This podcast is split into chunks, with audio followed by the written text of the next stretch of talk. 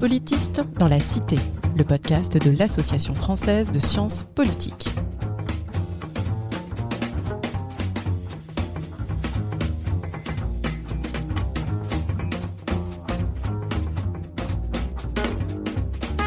Bonjour et bienvenue dans Politiste dans la Cité, le podcast qui vous parle des sciences du politique et de leur contribution à la vie politique en France et à l'étranger.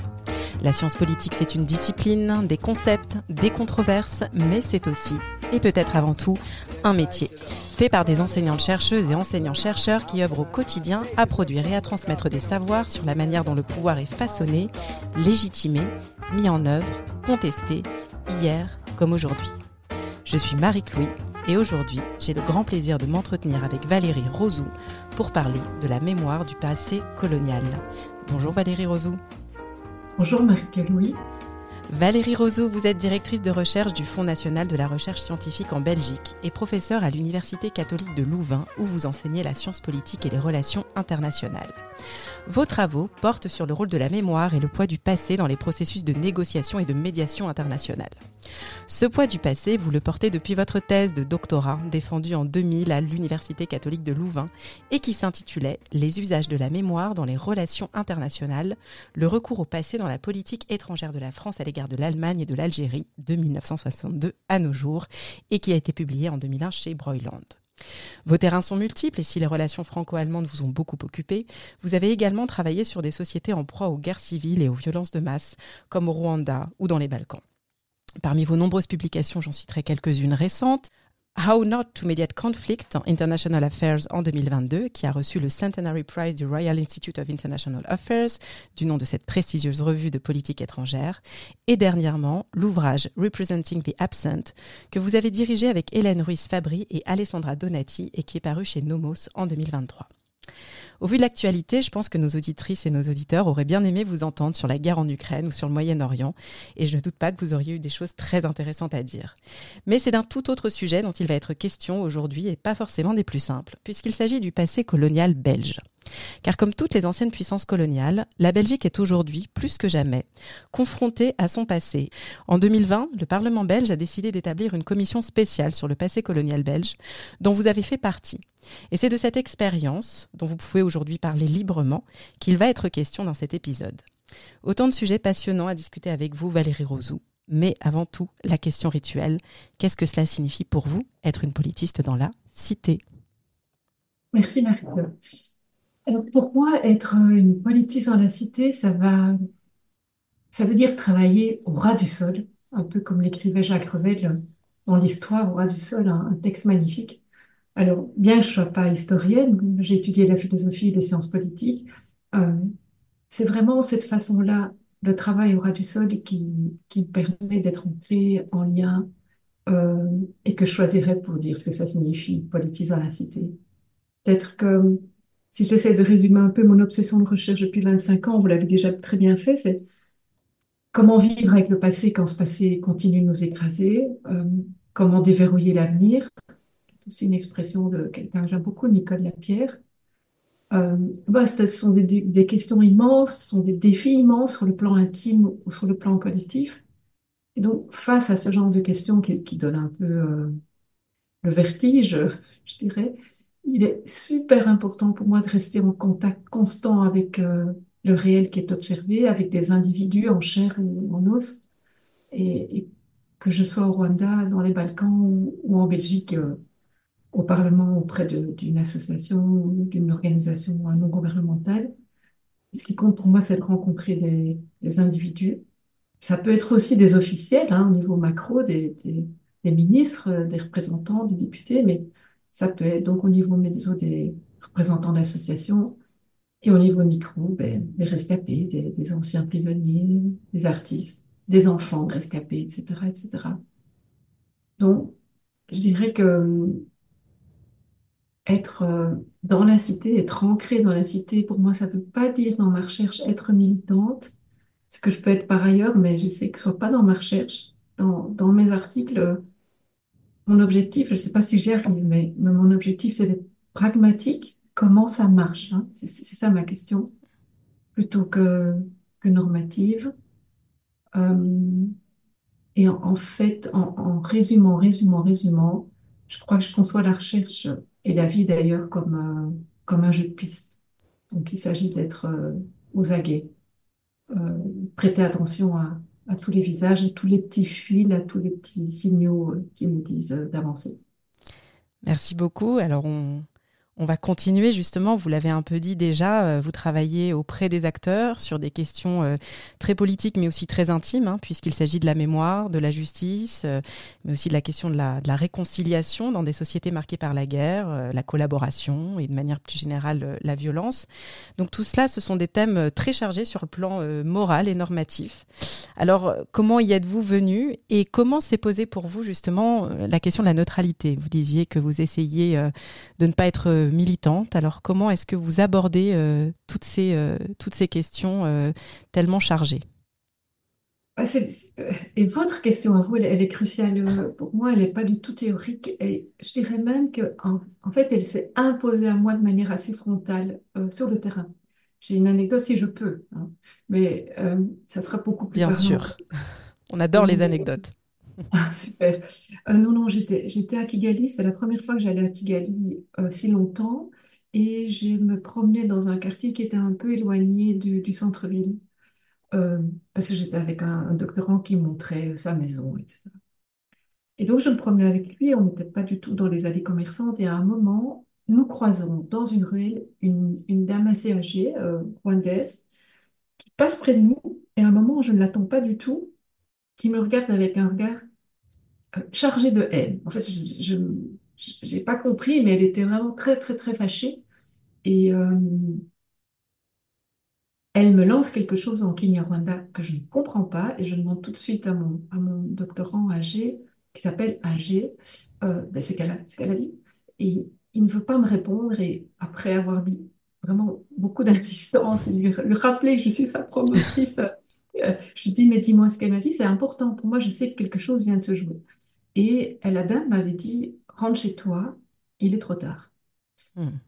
Et je l'ai pris en fait en pleine, euh, comme une, comme une gifle en pleine figure, euh, parce que j'étais un peu toute euphorique là dans, pendant mes journées de recherche. Et en fait, elle me, elle me disait, tu ne peux pas être neutre. Avant même qu'elle me connaisse, elle, me- elle avait compris qu'évidemment j'étais belge, blanche certainement, belge, elle avait deviné et euh, sans doute en surplomb euh, dans l'attitude que j'avais euh, avec mon doctorant, je ne sais pas, mais elle voyait quelque chose de très juste et ça a été vraiment une grosse faille en moi qui est toujours là. Donc, euh, la neutralité, c'est compliqué, en tout cas, peut-être tendre vers un cap qui se voudrait, pour moi, pas complètement engagé en faveur d'un groupe ou de l'autre quand j'essaie de comprendre ce qui se passe, en tout cas à ce moment-là. Euh, et puis, il y a une deuxième anecdote qui m'a montré que ça, ça ne va rien d'être normatif. Et ça, ça m'a pris du temps parce que les premiers textes que j'ai écrits, euh, je ne suis pas super fière d'ailleurs, mais bon, on, se construit comme, euh, comme politiste aussi, euh, étaient euh, empreints d'idéal, je crois, mais aussi de, prescriptif. Je je suis plus du tout comme ça 20 ou 25 ans plus tard, évidemment. Heureusement qu'on bouge, mais... Et ça, c'était à part que ça, ça m'est apparu au moment d'une interview avec une dame, une Colombienne, une rescapée qui avait euh, eu un parcours extrêmement lourd. Et après deux, trois heures avec elle, euh, elle, elle m'a dit, euh, en fait, Valérie, je veux pas qu'on touche à ma haine. Hmm. C'est tout ce qui me reste. Ils m'ont tout pris. Et elle a clos l'interview là-dessus, en fait, après, c'était trop lourd. Que pour continuer, donc on- ça c'est un peu On est parti vers d'autres choses, mais plus vers l'entretien. Et ce, ils m'ont tout pris. Je tiens à ma haine, tu n'y touches pas. Ça a été super important comme euh, point de, les Anglais diraient, diraient turning point, comme un point de non-retour par rapport au normatif, puisque là, je comprenais que, contrairement aux psychologues sociaux avec lesquels j'ai beaucoup écrit et je continue de beaucoup travailler, qui étudient toutes les émotions en émotions positives et émotions négatives, Mm. euh, et non, en fait, les émotions, pour moi maintenant, elles sont là. Euh, elles sont ni positives ni négatives, elles sont ambivalentes. Et, et ce qui compte, c'est de voir ce qu'on fait avec ça. Et surtout, ce qui compte comme chercheur pour moi, c'est de prendre les individus avec les émotions qu'ils ont. hein. Mm. Et certainement pas chercher à les, à les modifier.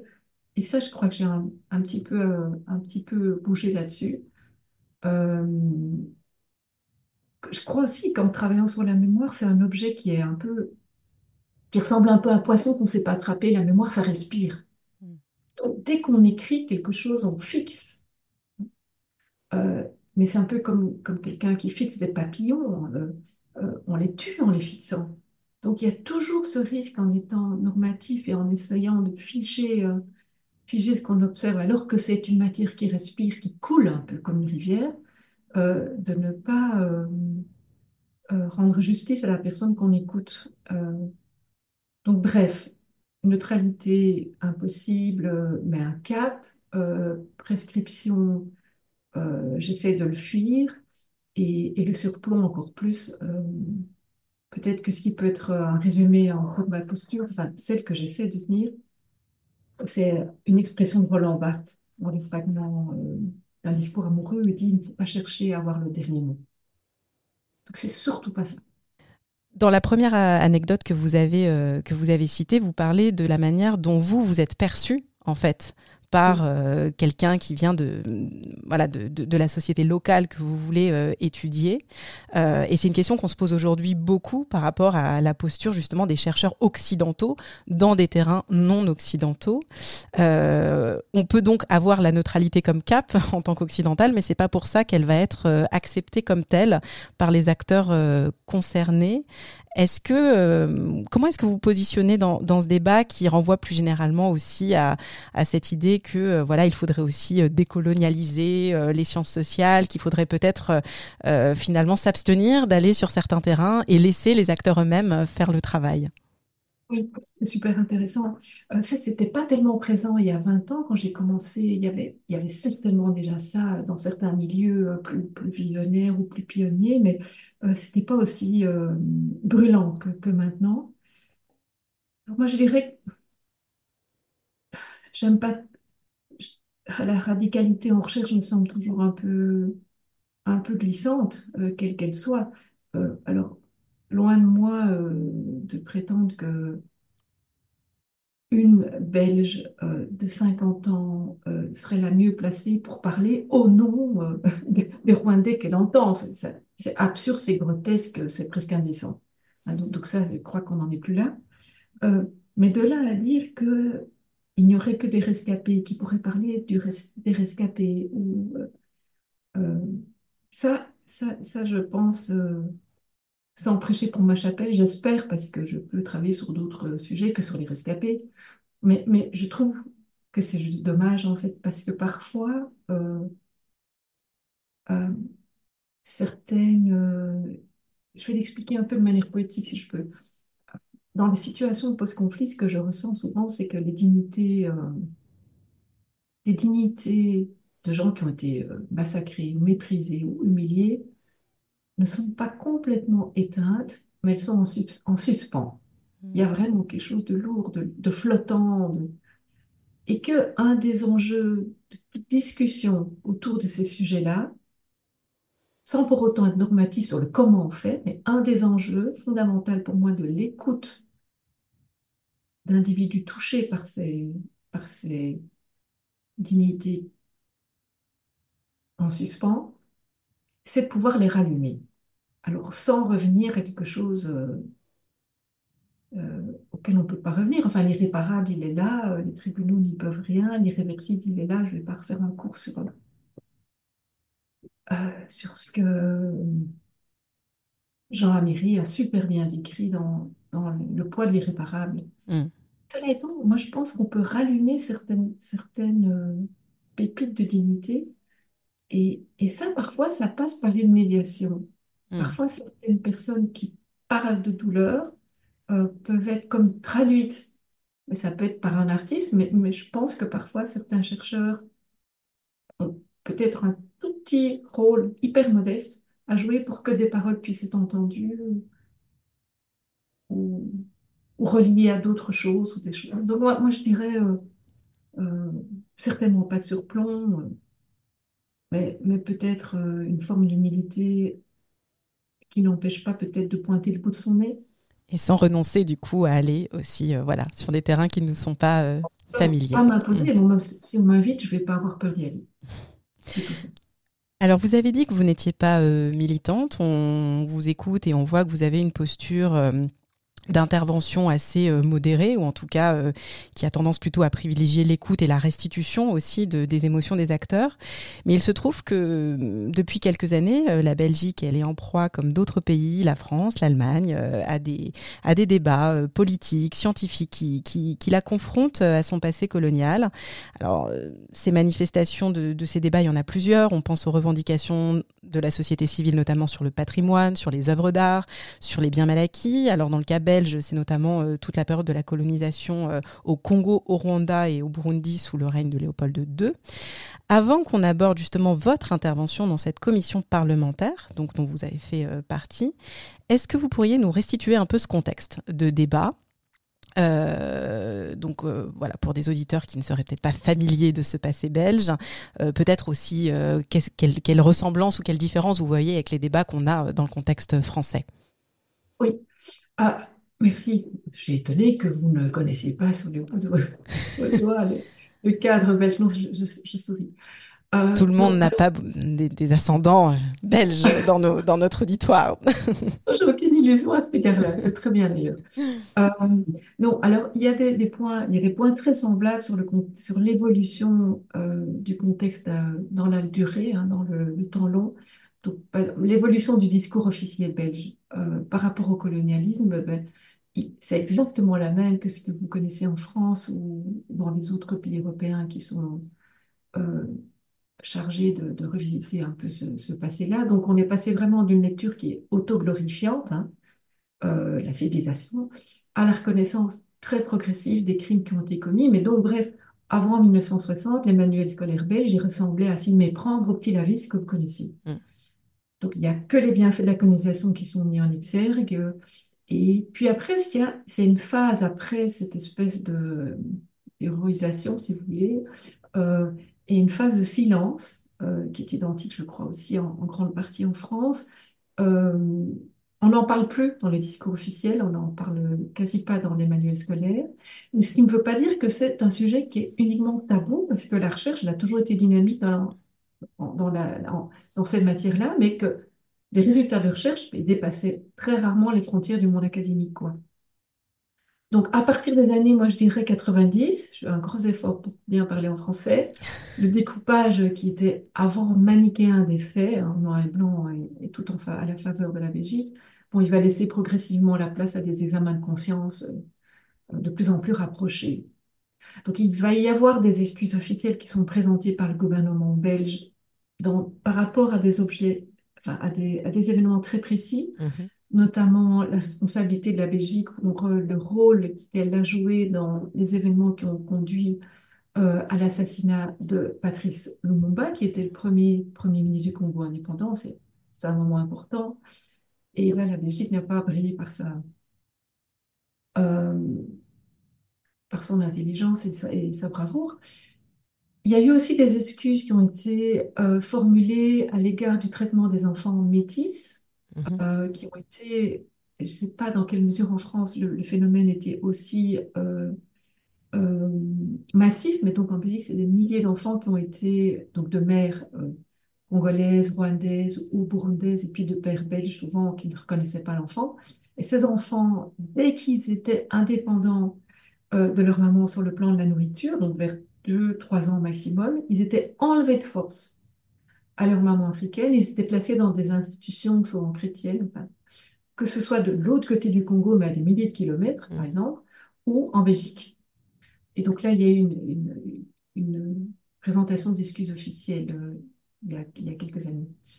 Et puis alors après, cette responsabilité historique, elle a été assumée aussi par le roi Philippe, où en 2020, juste avant la mise en place de la commission dont on va sans doute parler après, euh, pour les 60 ans de l'indépendance du Congo, là, euh, pour la première fois, donc, un roi des Belges va s'adresser à un président euh, congolais, c'est donc Félix, Tshisekedi. Et là, les, les, mots utilisés dans la lettre du roi Baudouin, du roi Philippe, sont extrêmement symptomatiques, puisque là, il reconnaît, je cite ici, entre guillemets, les actes de violence et de cruauté qui ont été commis à l'époque de l'État indépendant du Congo, ainsi que, entre guillemets, Mm. les souffrances, les humiliations qui ont été subies pendant toute la période, donc ça s'élargit si vous voulez, et puis les blessures du passé, toujours entre guillemets, qui pèsent encore sur notre mémoire collective. Et puis là, il termine en disant, euh, j'encourage la réflexion qui est entamée par le Parlement afin que, entre guillemets, notre mémoire soit définitivement pacifiée. Donc là, on atteint une espèce de paroxysme où lui Oui. ne pouvait pas aller plus loin.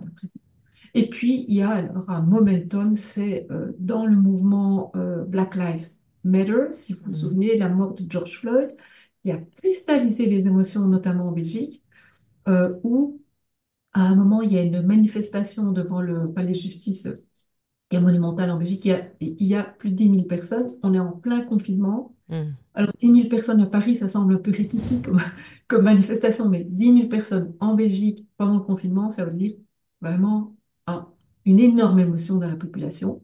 Et c'est quelques jours après cette manifestation, donc tout s'est vraiment cristallisé, il y avait comme un kairos, hein. Euh, quelques jours après cela, que le président du Parlement annonce euh, la mise en place de cette fameuse commission spéciale. Alors justement, cette commission spéciale, elle est créée en 2020. Euh, Comment vous l'avez intégrée À quel titre? Euh, Avant qu'on se demande déjà quel a été votre rôle euh, en son sein. Mais comment est-ce que ça s'est passé pour vous? Euh, donc, au moment où j'ai entendu parler de la mise en place d'une commission, à l'époque, le président du, du Parlement avait parlé d'une commission vérité-réconciliation. Mhm. Qu'est-ce que c'est que ce bazar? Enfin, et donc, j'avais commencé Et sur le modèle de l'Afrique du Sud ou d'autres. Oui, oui, euh, oui. Il y avait tout le temps l'Afrique du Sud comme modèle derrière. hmm. Mais comme j'avais travaillé pas mal en Afrique du Sud, j'ai enseigné en Afrique du Sud, je connais un petit peu le sujet. Je m'étais dit, mais qu'est-ce que c'est que cette comparaison qui ne tient pas la route de... enfin, et donc, j'avais commencé une carte blanche en disant, attention, euh, avant, heureusement, avant que je ne sorte cette carte blanche, euh, je reçois un coup de fil euh, d'un des membres de la commission, dont moi je n'ai pas été membre de cette commission. Qui était membre? Si je peux expliquer. Oui, bien sûr. Oui, oui, justement, toutes ces nuances sont importantes. D'accord. Euh, cette commission, elle était euh, constituée de 19 députés. Donc, c'est une commission strictement politique, avec toutes les limites que ça, ça a, euh, mais certains avantages, on pourra en parler tout à l'heure si vous voulez. Il y a 19 euh, députés qui sont en fait des représentants de tous les partis belges qui ont été élus euh, au Parlement, c'est-à-dire de l'extrême gauche à l'extrême droite, ce qui veut dire, en d'autres mots, que des membres de cette commission étaient farouchement opposés à l'existence même de la, de la Hmm. commission et à la démarche. Mais ils, ils y étaient pour, pour la bloquer, si vous voulez, et d'autres étaient à l'origine de ça. Donc ça voulait dire que euh, il ne s'agissait pas du tout d'une commission vérité et réconciliation comme en Afrique du Sud, où ce sont des experts extérieurs qui sont tous absolument convaincus de la nécessité C'est ça. Là, il n'y avait même pas de consensus sur la nécessité d'avoir euh, une telle commission. Pas du tout, oui. Ou alors, en tout cas, euh, pas de consensus sur le caractère maximaliste des attentes. Donc, il y Mm. avait un... Peut-être que sur le plan de la... Il y avait un consensus de façade pour que ça soit lancé, Hmm. mais certains voulaient que ça dure trois mois. Et c'est là que moi, j'avais commencé ma carte blanche en disant, mais c'est c'est une blague belge, là, c'est quoi ce truc où il nous parle de gérer... Parce que dans le mandat initial, c'était, enfin, c'est resté d'ailleurs, gérer euh, euh, le passé colonial dans les trois pays. Ah, c'est énorme, hein, 1885 à 1960 au, au Congo, Rwanda, Burundi, 1919 à 62, plus les conséquences persistantes. Ça veut dire toutes les questions de Oui. racisme jusqu'à l'heure actuelle. Jusqu'au XXIe siècle. c'est tout est important. hein. Donc Mm. le mandat, il est magnifique, mais il faut pas trois mois, quoi. Donc ça a finalement duré deux ans et demi, mais c'était évidemment déjà en contre-coup. Donc il y avait un consensus sur l'existence de cette commission, mais pour certains, il fallait trois mois, et d'autres, il, fallait une génération. Euh, et donc, ces 19 euh, euh, députés ont négocié de manière relativement opaque d'ailleurs, parce que moi, ça s'est passé de manière euh, très simple. J'ai reçu un coup de fil en me demandant si jamais je voulais faire partie Un coup de fil de qui? Sans, sans, Sauf si c'est confidentiel, mais. D'un des membres. D'un des membres. je ne connaissais pas. D'accord. Donc, euh, d'un parti qui n'était pas le mien Vous, vous étiez déjà identifié dans le débat public sur ces questions? Vous, vous, avez, vous étiez déjà intervenu dans des tribunes Euh, pas euh, sur la question. euh, c'est difficile de dire euh, si on Mm. est lu ou pas. Et si... Euh, j'étais identifiée sur tout ce qui était gestion du passé, gestion des guerres, peut-être un peu en Belgique. Euh, et j'avais un peu travaillé quand même sur la question du Rwanda, donc de la question de la colonisation. Mm. Euh, mais j'étais pas du tout historienne africaniste. Oui, c'est vrai. Donc ça fait quand même une grosse différence. Et donc, euh, je reçois un coup de fil. Enfin, avant de voir le coup de fil, le- la veille, dans le jour- dans un des journaux néerlandophones, euh, j'avais vu que j'étais euh, nommée dans un groupe d'experts. J'avais pas encore été prévenue et j'avais été euh, appelée par un parti euh, néerlandophone qui n'était pas le mien non plus, encore un autre. Donc, c'était vraiment très spécial. Je reçois ce coup de fil et là, c'était intéressant.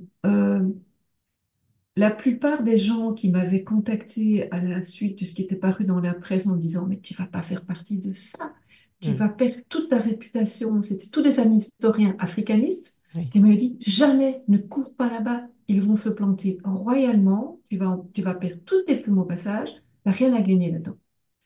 Et puis, moi, quand j'ai reçu le coup de fil de, de cette personne, euh, donc, que je ne connaissais pas, j'ai été très touchée, en fait.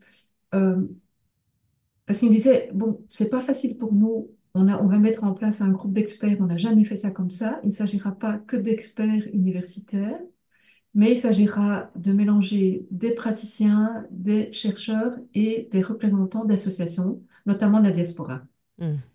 Est-ce que vous voulez bien jouer le jeu? Il me l'a présenté comme ça. Et je me dis, mais c'est intéressant, en fait, ça.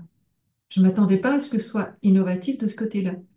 Et puis, il y a une espèce de nécessité, c'est très étonnant. Les, dé- les- les- les conseils de, de tous mes amis historiens, que j'aime beaucoup par ailleurs, se sont littéralement euh, effondrés ou ont disparu avec une seule voix, moi, que j'entendais, qui était Valérie, ça fait 25 ans que tu es payée par de l'argent public, donc le FNRS, hein, l'équivalent du CNRS. Tu travailles sur les questions de réconciliation, de gestion du passé, de transformation des relations Mm. depuis 25 ans et tu vas dire non. Oui, si vous n'y allez pas, si vous n'y allez pas à ce moment-là, vous n'y allez jamais. Je me suis sentie juste honteuse à l'idée Mm. de dire non, écoutez, j'ai encore quelque chose à faire pour mon CV, quoi. Je vais écrire un bouquin sur autre chose. Mm. Donc, moi, en fait, de manière euh, pas du tout, réf- enfin, j'ai pas demandé ça ni pour réfléchir. J'ai dit, oui, oui, je serai là, je pense que ça va être difficile, mais, mais je trouve que c'est intéressant. Très Voilà. bien. Alors, quel a été justement votre rôle? Quelles étaient les, les attentes avant qu'on qu'on en vienne justement à tout ce qui s'est passé, à toutes les tensions qu'il y a eu? pardon, de manière technique aussi, ça permet de reprendre un peu du temps euh, pour les auditeurs. Donc, en juillet 2020, c'est mis en place, euh, c'est mis en place, pardon, et ils choisissent euh, un, comme une- un groupe de, un panel d'experts, ils appellent ça de 10 personnes, je vous ai dit, qui vient de différents types de monde. Nous travaillons ensemble, donc des réunions hebdomadaires, voire deux par mois. On était en plein Covid, donc c'était Mm. deux, deux semaine, c'était en ligne la plupart de- du temps. Euh, pour notre tâche à nous, c'était de rédiger la- le rapport initial de cette commission, qui est Mm. devenu une espèce de pavé de 673 pages ou quelque chose comme ça, où chacun avait des- ses chapitres, euh, qui faisait un peu un état des lieux et qui n'est pas du tout exhaustif. Donc, c'était un travail d'écriture, on a fait un peu de consultation. Puis après, on était défendre ce, ce rapport qui était accepté par tous les partis. Et puis, euh, un mois après, ils ont décidé toujours euh, les euh, députés membres de la commission, de mettre en place un deuxième groupe d'experts qui était beaucoup plus réduit cette fois, il y avait trois personnes, euh, et qui, qui- qui devait tenir compte de plein d'équilibres à la belge, c'est-à-dire une femme, un homme, un flamand, une, fla- une francophone, une belge, quelqu'un des Grands Lacs. Bon, bref, on s'est retrouvé à trois, euh, avec un prof de droit international flamand, euh, un collègue praticien de justice transitionnelle congolais et moi-même. Mm. Euh, et cette fois-ci, la procédure n'était pas opaque parce que, suite aux critiques qui avaient été faites par rapport à la première procédure pour trouver les experts, puisque la, la légitimité de plusieurs d'entre nous était mise en cause, euh, on peut en parler si ça vous intéresse, ils avaient ouvert un, appel à candidature d'experts Mhm. et moi j'avais écrit pour dire je ne veux pas être reprise. Voilà, les raisons pour lesquelles c'est pas possible. Finalement, ils ont, ils ont tenu compte de ces raisons et donc j'ai j'ai continué en me disant c'est fantastique en fait de suivre toute la commission. Donc là, ce groupe, de trois, on a, euh, on avait en charge de mettre en place toutes les auditions. C'est plus, plus de 150 auditions tous les lundis après-midi, euh, savoir qui auditionner, etc., comment, quelles questions. et puis la rédaction de tous les rapports finaux. Donc en fait, du mois de juillet jusqu'au mois de décembre 2022, deux ans après, deux ans et demi après, j'ai vraiment cette chance de, d'être dans les coulisses et, tout le temps là, en fait. Alors justement, quelles étaient vos, réserves? Qu'est-ce qui, à un moment donné, a fait que vous avez failli euh, euh, jeter l'éponge, justement? Qu'est-ce qui vous posait problème dans cette première phase de, rédaction de ce premier gros rapport? La question, euh, la question du, timing, en fait. Donc, à ce moment-là, ils en étaient à, se dire on a encore besoin de six mois. Et moi, j'ai dit le, le, chantier est trop grand, en fait. Moi, je ne peux pas participer à ça. On vous a dit, vous avez reçu le rapport initial dans lequel je passe mon temps à dire qu'après une guerre ou après des crimes de masse, on ne compte pas en années, on compte en générations. Mmh. Je vous le dis dans toutes les langues, et vous continuez à dire qu'il faudra six mois. Et donc moi, je disais, ça va être pire. En fait, c'est pas que ça va être 20 j'avais peur que ce soit contre-productif et donc que ça ne favorise encore plus la polarisation parce que les déceptions allaient être gigantesques. Mmh. Donc c'était surtout sur ce point-là, moi.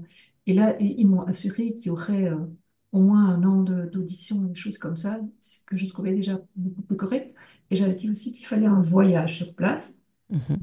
je ne vais pas donner un cours d'histoire euh, sur Léopold II, mais une des critiques de Léopold II, elles sont nombreuses, mais c'est qu'il n'a jamais mis les pieds au Congo. Mmh. Donc, et moi, et quand j'ai dit, écoutez, euh, en démarrant avec le groupe d'experts, moi, moi pas toute seule, avec le deuxième groupe, nous trois, on a dit, il faudrait mettre une visite euh, de la part des, membres de la commission dans les trois pays. C'est vraiment très important que vous montriez la motivation, en fait, du Parlement belge. Et certains partis, notamment les partis plus nationalistes euh, flamands, mais pas uniquement eux, avaient dit, mais non, ça coûte trop cher, c'est pas aux contribuables belges de payer ça. Et euh, moi, ça me semblait vraiment une condition sine qua non et ça avait été aussi accepté. Très bien. Et donc, c'était un voyage qui avait permis aussi de rencontrer, j'imagine, les autorités euh, sur place et aussi des membres de la société civile là-bas. C'était très intéressant. Bon, tous les participants, tous les membres de la commission n'ont pas voulu y aller. Euh, en tout cas, ceux qui étaient non favorables à l'existence même de la commission considéraient que c'était trop cher et pas utile. Mais ceux qui ont décidé de faire, de se lancer dans l'aventure, euh, on a eu vraiment des journées, mais moi, parmi les, plus, les journées les plus intenses de ma vie professionnelle, où du matin au soir, c'est-à-dire de 7 h du matin à minuit, 1 h 30 2 h du matin, il y a des rencontres en permanence avec deux types d'acteurs, euh, ou trois en fait. Euh, ben, le ministre des Affaires étrangères, enfin vraiment des, gens qui représentaient les, les autorités dans, dans, chaque pays. Pas, pas chaque fois le ministre des Affaires étrangères, mais président du Parlement ou des choses comme ça, et au Rwanda plutôt président d'une commission, si c'était beaucoup plus froid. Dans les trois pays, on a eu des, accueils différents sur le plan officiel, et aussi euh, des survivants, des rescapés, euh, des rescapés aussi du génocide euh, rwandais, mais aussi des, des, qui avaient été laissés là-bas et qui ont interpellé les, les députés en disant mais nous sommes vos enfants. Il y a eu des moments extrêmement forts, il y a aussi des associations. voilà. Alors, vous l'avez écrit euh, dans, dans, le chapitre hein, que, euh, que je mentionnais dans cet ouvrage euh, Representing the Absent, que cette commission, elle avait été marquée d'emblée donc par une série de conflits. Alors déjà, on, on en a eu un petit aperçu déjà entre ceux qui étaient voilà convaincus qu'il fallait que cette commission travaille dans le long terme, d'autres qui voulaient justement plutôt que ce soit une commission de façade. Alors, c'est sans doute un peu difficile à résumer, mais si vous deviez un peu voilà nous, nous résumer les, les grande polarisation au sein de cette commission parce qu'il y a à la fois les parlementaires, mais il y a aussi vous, le groupe d'experts dont vous faites partie. Donc il y a à la fois, j'imagine, peut-être aussi des tensions entre experts euh, qui s'ajoutent à des tensions avec les, les parlementaires. Et puis, euh, question un peu euh, parallèle, est-ce que euh, être une spécialiste des médiations, ça vous a été utile dans ce contexte-là? Est-ce que vous étiez un petit peu mieux équipé, peut-être, pour aussi euh, trouver des manières de, de surmonter ça? Mais je l'espérais. Je m'étais dit, de toute façon, après tous les terrains que j'ai pu faire, etc., et puis j'ai la chance parfois de participer à certaines euh, euh, missions qui sont plus des missions de médiation vraiment au sens fort, euh, euh track to, donc mm. et tu as en tout cas des contextes un peu lourds sur le plan émotionnel et très distributifs, comme on dit en anglais, donc très, très, très, très, très peu constructifs, je veux dire, très peu, très peu positifs sur le plan euh, de la construction d'un compromis, des choses comme ça. Bon, je pensais être, être aguerrie. J'enseigne la négociation par ailleurs. Donc, eh je oui. dis ça, j'ai diplôme pour. Mais finalement, en fait, ce qui s'est passé, c'est que c'était vraiment comme une cage aux ours ou comme une jungle de tension. Comme vous l'avez dit, il y avait d'abord les lignes de fracture qui, qui, enfin, qui fragilisent la Belgique depuis des, décennies, c'est-à-dire, comme en France, droite-gauche, mais aussi euh, chrétien-non-chrétien, euh, euh, francophone, néerlandophone, en tout cas pour certains années. Et puis, il y avait aussi des nationalismes qui veulent arriver à la fin du pays versus des comment dire, des, partisans de la Belgique de papa, comme on l'appelle. Donc il y avait vraiment beaucoup de lignes de fracture qui, se rejouaient autour de l'enjeu colonial, hein, où on, réglait ses comptes, pas toujours en direct par rapport à l'objet, mais à cette occasion-là. Très désagréable. Bon, mais ça, je suis belge, je connais. Après, comme vous disiez, on rajoute la scène, les tensions qui étaient, pour moi, les plus, les plus difficiles à gérer au sein même du, premier groupe d'experts, parce que, comment dire, euh, personne n'était de mauvaise volonté, j'ai absolument pas envie de critiquer qui, que ce soit, mais il y avait dans le groupe, au début, en tout cas pendant plusieurs semaines, une espèce de bouillon de soupçons réciproques, de préjugés qui allaient dans tous les sens. Euh, euh, il y a vraiment une phase d'apprivoisement où moi, plusieurs fois, je me suis dit, je jette l'éponge parce que je recevais à la figure des commentaires auxquels je n'étais pas habituée. Par exemple. Descendante de colons. Hmm. Euh, et moi, je bien sûr, bien sûr que c'était pas complètement faux non plus. Hein. Ça fait penser à la dame au Rwanda qui me dit, mais écoutez, il est trop tard. Hmm. Elle a raison, il est trop tard. Mais ma première réaction est de dire, mais c'est pas juste. de devenir un petit peu, un peu de dire, mais moi, je suis en train de, faire des efforts énormes ici pour, euh, pour essayer de, de, tenir tout dans ma vie et d'être hyper disponible pour cette commission qui devient quasi un, mi-temps, et j'en reçois plein la figure. Donc, il y a hmm. eu un, une espèce de moment où je suis, il a fallu du temps pour que je me dise, mais c'est pas grave c'était critiqué, en fait. Pas passer au-dessus de tout ça, mmh. hein, mmh. de ces préjugés.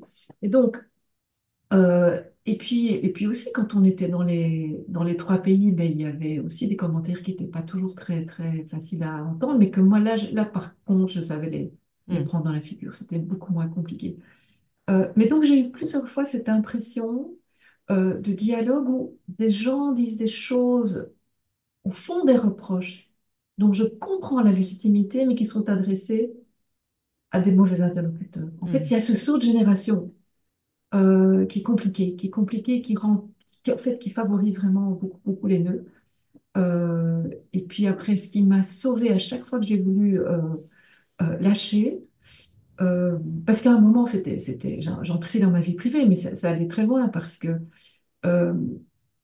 comme il y a tellement d'émotions de type culpabilité, honte notamment, mm. chagrin, dans beaucoup, beaucoup d'endroits, pas toujours uniquement là où on croit qu'il y en a, euh, il y avait vraiment tout un processus qui se passait sur le plan, je crois, pas tout à fait conscient chez moi non plus, parce que les soirées où il y avait beaucoup de bagarres à la maison avec deux enfants, dont un plus ou moins adolescent et l'autre un peu encore jeune, mais qui rentrait dans l'adolescence, ils me disaient le soir, t'es une réunion Congo, toi. Ça voulait dire pour eux, tu as une réunion bah oui, bah par oui. rapport à la commission. Hein. Hmm. Et en fait, à chaque fois, à chaque fois, c'était un oui honteux. Enfin, euh, en disant, mais oui, je suis désolée. J'étais effectivement prise, en fait. Je n'étais pas disponible. Dans cette conflictualité qui était un peu omniprésente. Il y avait plein, plein de choses à régler à l'intérieur, plein de choses qui, qui faisaient, qui, qui euh, comment dire, qui demandaient d'être euh, intégrées et qui bouillonnaient, en fait, qui bouillonnaient sur le plan des émotions. Et est-ce que... Eh bien, à chaque fois... Oui, pardon. Allez-y, je vous en prie. Et oui, je voulais juste terminer en disant, ben, au moment de, de peut-être d'abandonner, où j'étais découragée, où j'étais fatiguée aussi, euh, ce qui m'a chaque fois aidé, c'était en fait le visage de Vladimir Yankelevitch, que, j'aime vraiment beaucoup. Hein, comme philosophe, il m'avait, j'allais dire, il m'avait beaucoup aidé. Il m'a beaucoup inspiré quand je, je faisais ma philo. Et à un moment, dans un de ses textes, il dit, mais ce qui compte, en fait, l'objectif, c'est d'être fidèle et sérieux. J'ai plus exactement la phrase, hein, mais, moi j'avais capté ces deux caps, la fidélité et le sérieux. Et je me suis dit, ça c'est atteignable en fait. La fidélité par rapport aux gens que je vois, qui qu'ils soient, hein, que soit un représentant d'un parti nationaliste qui déteste le francophone, avec, que je vois tous les lundis, je suis assise à côté de lui. Oui, pour les euh, fameuses auditions. Hum pour les fameuses auditions. C'était à cette occasion que vous les voyez. Oui ou euh, quelqu'un qui me fait un reproche, ou quelqu'un que j'observe ou, que j'essaie d'écouter, la fidélité, c'est possible, et, le sérieux dans le rapport qui sera écrit, à écrire, c'est aussi possible. Donc ça, il m'a énormément aidé, Yankelevitch. Alors dans, ce podcast, on aborde beaucoup la question justement de la circulation des savoirs en fait entre des sphères euh, donc scientifiques et politiques. Est-ce que dans votre participation, il y avait aussi cette idée euh, de montrer ce que les sciences sociales pouvaient apporter à ce type de débat? Et est-ce que vous avez eu l'impression que de ce point de vue-là, votre discours entre guillemets d'expert, hein, je reprends la catégorie euh, générique, il était bien accepté ou alors est-ce que ça a rencontré des résistances? Ah, c'est intéressant ce que vous dites. bon, il y a eu plusieurs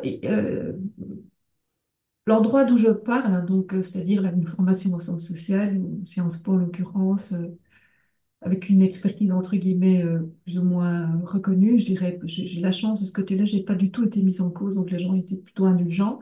Ce qui a été mis en cause, c'est autre chose. C'était, par exemple, de la part, au tout début, quand le, nom de 10 experts est sorti, il y a eu des critiques des historiens. Vous dire, mais qu'est-ce que c'est cette espèce de mélange de discipline, de posture?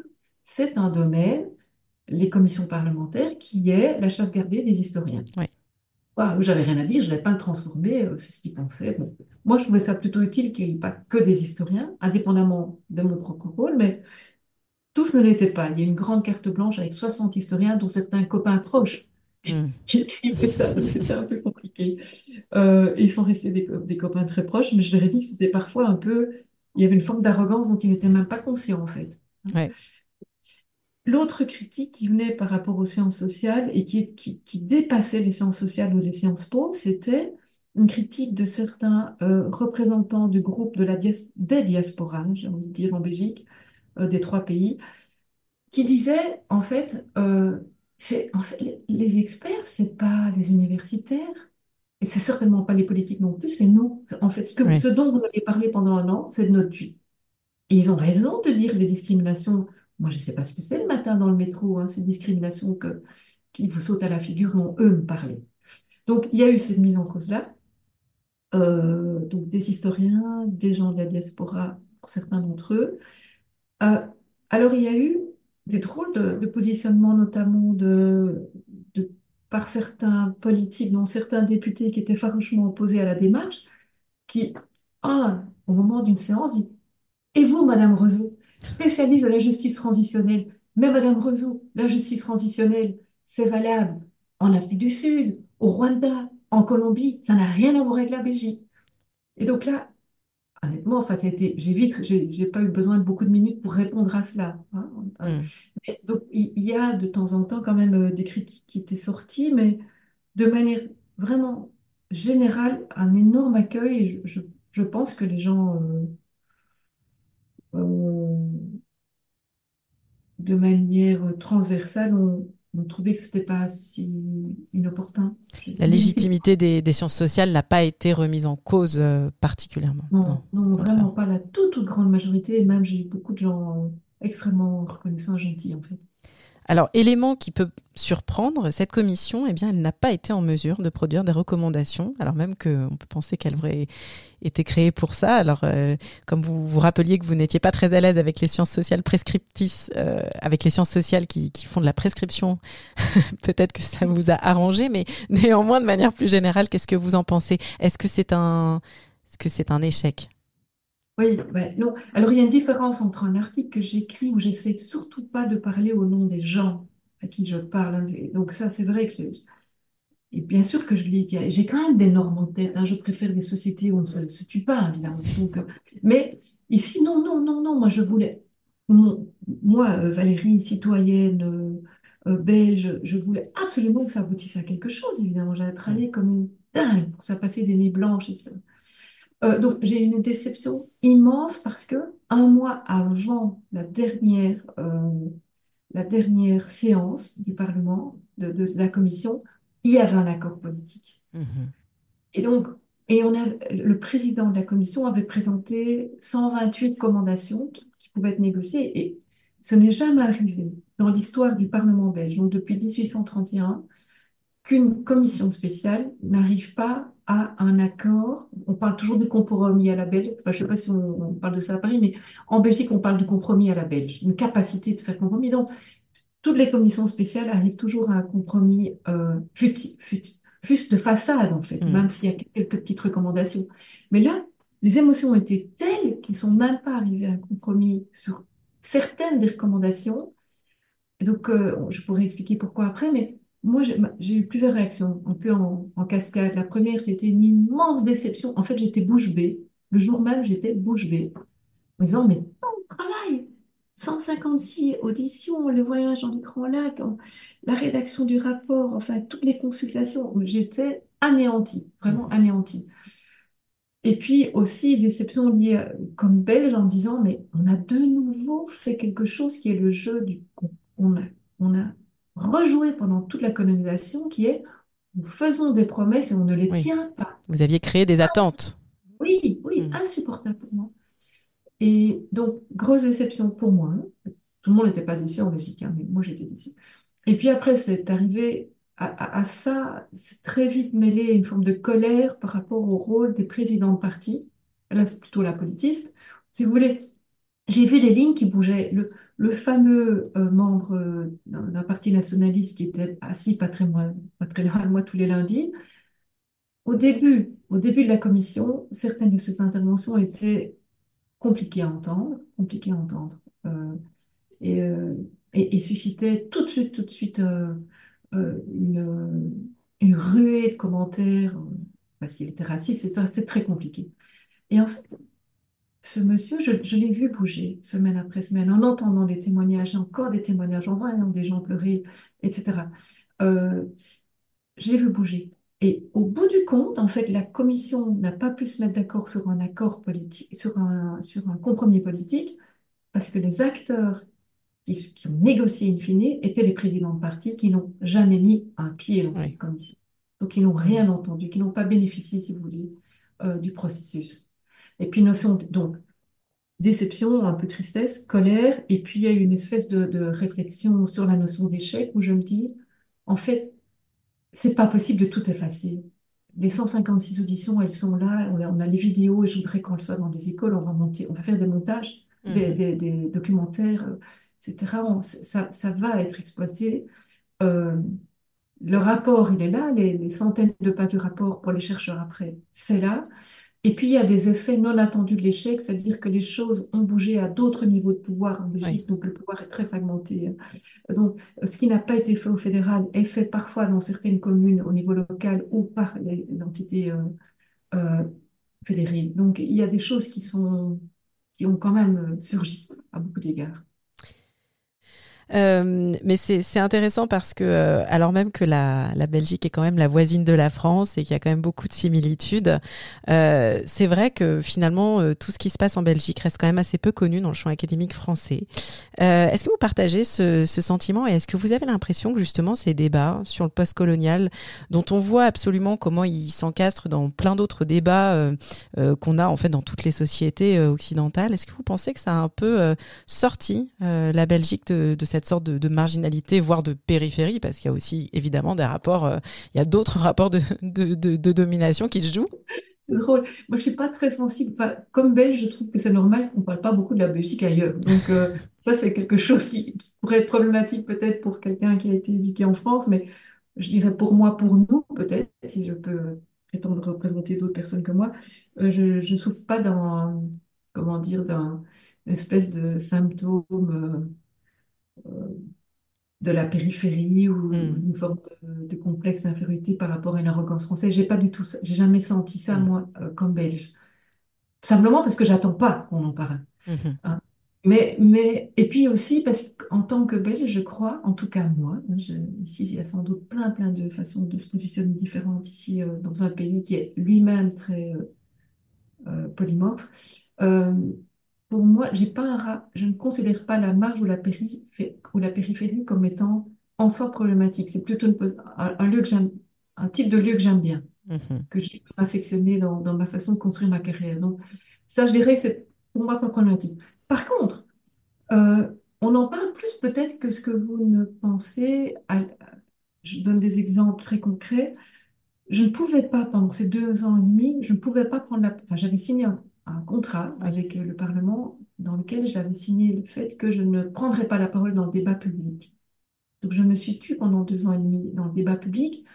Mais juste après que mon mandat soit terminé, j'ai été appelée par euh, l'ambassade du Canada, par des officiels allemands, par des gens du Quai d'Orsay, Hmm. par des gens du Foreign Office, enfin, des, des diplomates du Foreign Office euh, à Londres, par plusieurs fondations suisses. Donc, ça n'a pas arrêté en fait.